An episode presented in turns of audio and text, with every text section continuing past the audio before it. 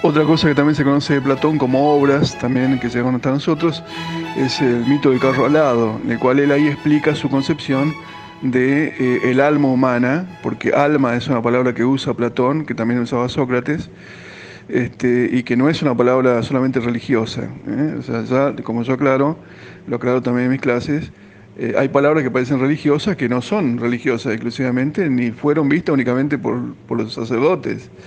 Por ejemplo, la palabra alma. La palabra alma ya existía, digamos, como una realidad reconocida y descrita, por ejemplo, por los filósofos griegos, entre ellos Platón.